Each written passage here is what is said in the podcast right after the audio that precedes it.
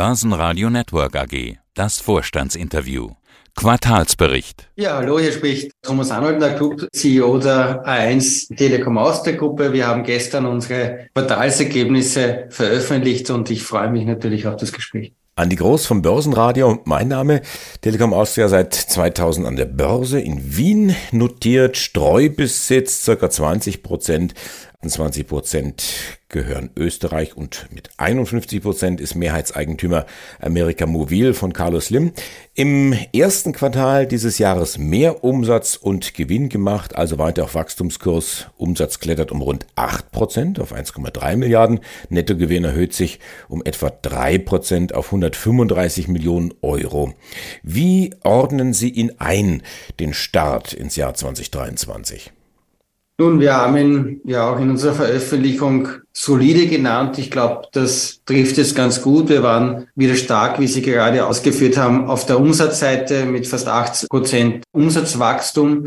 Wir sehen auf der anderen Seite eine etwas geringere Wachstumsrate im EBTA, unserer wichtigsten Profitabilitätskennzahl, die wiederum ein Ausdruck des sich doch ändernden Marktumfeldes ist in einem sehr hochinflationären Umgebung. Wir spüren hier zum Beispiel sehr stark ansteigende Energiekosten, hohe Marketingaufwendungen, die wir hatten, nachdem der Markt in vielen unserer Märkten post-Corona vor allem wieder angezogen hat. Höhere Personalkosten natürlich, die sich in allen unseren Märkten niederschlagen und einige andere mehr. Und das hat Niederschlag gefunden, wie gesagt, in einer etwas niedrigeren Wachstumsrate im Q1, weil natürlich nicht alle diese Effekte gleich äh, parallel hochlaufen. Also solide Q1 sind zufrieden. Auf der anderen Seite haben Sie es auch gerade nochmal beschrieben, das herausfordernde Umfeld, eine herausfordernde Gesamtsituation. Sie sprachen die Kosten an auf verschiedenen Basen. Wie steuern Sie dagegen?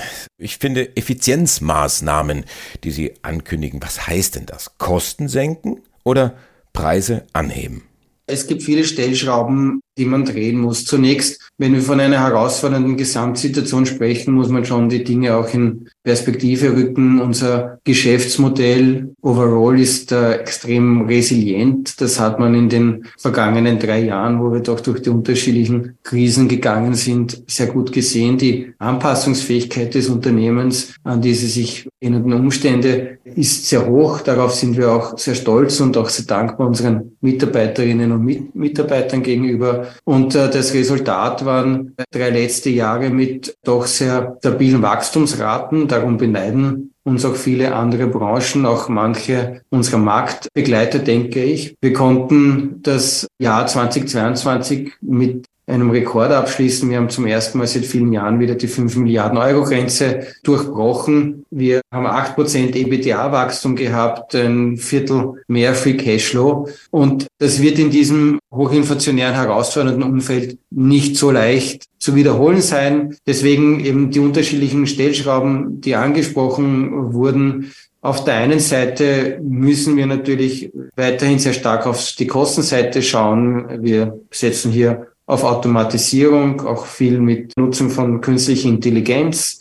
Vereinfachung unserer IT-Infrastruktur, Cloud ist hier ein anderes Beispiel. Oder das Bündeln von Kompetenzen im Konzern. Auf der anderen Seite, auf der Umsatzseite ist es, glaube ich, richtiger, von Wertsicherungsmaßnahmen zu reden, weil was wir typischerweise machen, ist, dass wir ja nur die Geldentwertung der vorangegangenen zwölf Monate in den Preisen wieder aufholen und an das anpassen, was wir an Wertverlust dadurch erlitten hatten. Und das in einer Situation, wo Output oder Produktion unserer Netze ja jedes Jahr rasant ansteigen. Wir hatten im vergangenen Jahr ein Datenwachstum in der gesamten Gruppe von rund knapp 20 Prozent. Und das bedeutet natürlich auch mehr Kosten, mehr Investitionen, die wir tätigen müssen, um dieses Datenwachstum abführen zu können. Und am Ende des Tages bedeutet es auch, dass unsere Kundinnen und Kunden im Schnitt 20 Prozent mehr für ihr Geld bekommen haben.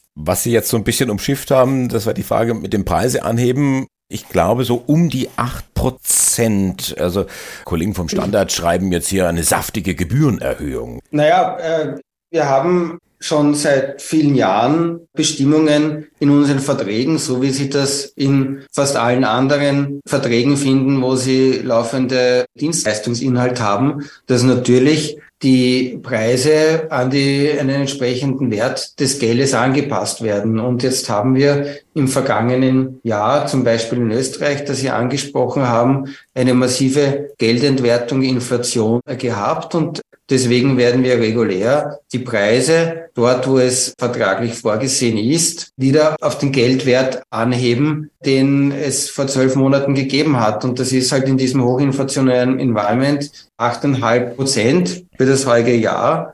Das allerdings noch einmal in einem Umfeld, wo auch uns jeder Statistiker bescheinigt, dass Kommunikationsdienstleistungen zu denjenigen gehören, die mit Abstand am meisten deflationierend wirken im Vergleich zu anderen Branchen in einem Umfeld, wo wir ein Investitionsniveau in Österreich auf einem Rekordniveau haben, wo wir den größten Glasfaserausbau in unserer Geschichte zu stemmen haben und wo wir natürlich auch, Stichwort noch einmal Energiekosten, Personalkosten mit sehr hohem äh, Kostenauftrieb in unserem Betrieb zu kämpfen haben. Was wird denn das im laufenden Jahr mit Ihrer Ergebnissituation machen? Im ersten Quartal ist ja Gewinn je Aktie, also EPS, eigentlich unverändert bei 20 Cent. Und Sie hatten uns zuletzt, das war nach den Jahreszahlen gesagt, es ist Ihnen gelungen, ja, das Thema Daten und Energie so ein bisschen zu entkoppeln. Ist ja dann auch etwas, was letztendlich dann Ihren Gewinn überproportional steigern sollte im Jahr 2023. Naja, es geht eher darum, dass wir jetzt im ersten Quartal gesehen haben, dass in vielen Bereichen die Kosten massiv angestiegen sind, aber die Umsätze äh, noch nicht äh, gleichlaufend mit angewachsen sind und deswegen, wie ich ganz zu Beginn gesagt habe, die EBITDA-Wachstumsrate niedriger war als in den vorangegangenen Quartalen. Und das hat in erster Linie den Hintergrund, dass wir Inflationsanpassungen immer nur im Nachhinein machen. Also wir hinken der Preissteigerung hinterher. Wir treiben die Preissteigerung umgekehrt nicht an. Worauf Sie sich beziehen, bei den Energiekosten ist folgendes. Wir haben 20 bis 30 Prozent Datenwachstum in der Gruppe jedes Jahr. Das triggert auf der einen Seite mehr Investitionen, auf der anderen Seite gibt es eine direkte Korrelation mit dem Energieverbrauch. 90 Prozent unseres Energieverbrauches kommt in etwa aus den Netzen und dort wiederum rund 60 Prozent aus den Mobilfunknetzen und mehr Datenvolumen, das unsere Kunden konsumieren, zum Beispiel wenn sie Video streamen, bedeutet höheren Energieverbrauch. Nachdem wir allerdings sowohl aus Kostengründen, aber insbesondere auch, weil wir unsere ehrgeizige Ziele in Bezug auf die Dekarbonisierung unseres Betriebs gesetzt haben, müssen wir darauf schauen, dass sich dieses Datenwachstum nicht eins zu eins im Wachstum des Energieverbrauchs niederschlägt und deswegen dieser Versuch, das zu entkoppeln. Im Resultat heißt es allerdings, dass trotzdem unser Energieverbrauch momentan noch steigt, allerdings nicht in dem Ausmaß wie das Datenvolumen. Datenvolumen, Videostreamen, das braucht natürlich auch auf Ihrer Seite entsprechende Investitionen, damit der Kunde das auch äh, flüssig durchs Netz dann bekommt. Beim CapEx sehe ich einen Anstieg von 67 Millionen auf 247 Millionen. Das ist um ein Viertel. Das ist eine Menge Holz. Haben Sie viel Geld in die Hand genommen. Wofür genau ist das? Sie beziehen sich hier vor allem auf den CapEx-Anstieg im ersten Quartal. Für das Gesamtjahr rechnen wir damit, dass Gesamtinvestitionen sich stabil entwickeln. Wir gehen momentan von etwa 950 Millionen Euro in der gesamten Gruppe, exklusive der Investitionen für Frequenzen aus. Im ersten Quartal ist der Anstieg signifikant und das hat vor allem einen einfachen Grund. Wir haben im vergangenen Jahr beschlossen, das größte Glasfaserinvestitionsprogramm unserer Geschichte in Österreich zu starten. Wir sind ja auf einem äh, Rekordniveau. Dieses Programm ist im vergangenen Jahr angelaufen und das läuft natürlich nicht sozusagen vom einen Tag auf den anderen hoch. Sie müssen, äh, Sie haben da Planungstätigkeiten, Sie müssen Bauressourcen sichern. Wir sehen, dass wir im vergangenen Jahr dort erst im Hochlaufen waren, während wir hier heute schon mit vollem Tempo unterwegs sind und deswegen dieser starke Anstieg. Wie sieht's aus mit dem Abspaltung des Tower-Geschäfts? Das soll in diesem Jahr laufen. Können Sie uns kurz ein Update geben? Ja, diese Entscheidung ist Februar gefallen. Wir sind mitten in dem Prozess. Wir planen unsere knapp 13.000 Mobilfunktürme in sechs unserer Kernmärkte äh, abzuspalten und in eine eigene an der Wiener Börse notierte Gesellschaft einzubringen. Das ist eine hochkomplexe Transaktion. Das ist ein ganz entspannendes Projekt, weil es wird eine der wenigen an einer Börse in Europa gelisteten Tower-Gesellschaften sein. Das Towers-Geschäft ist ein sehr, sehr vielversprechendes. Wir denken, dass das sehr, sehr viel Wert zu heben ist. Wir sind jetzt, wie gesagt, mitten in dieser Transaktion. Wir werden die Märkte auch zeitnah informieren, sobald es da größere Updates gibt, die man teilen kann. Wir gehen aus heutiger Sicht, wie gesagt, von einem Listing im zweiten Halbjahr aus und werden dann gerne informieren, sobald es jetzt gibt. Stichwort zweites Halbjahr, die Verträge der Vorstände Platter, COO, Meyerhofen, CFO und auch Ihre, Herr Arnolder, laufen noch vier Monate, Ende August. Dann wird durchgewechselt, habe ich gehört. Bringen Sie uns doch auch hier auf den neuesten Stand.